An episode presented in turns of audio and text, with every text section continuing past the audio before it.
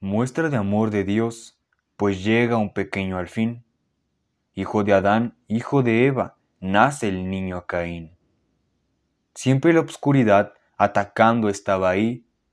Cuando nace Abel, generó sentimiento vil. Abel con amor a Dios dio su primer cordero, y Caín con rencor su fruto alimentando el ego.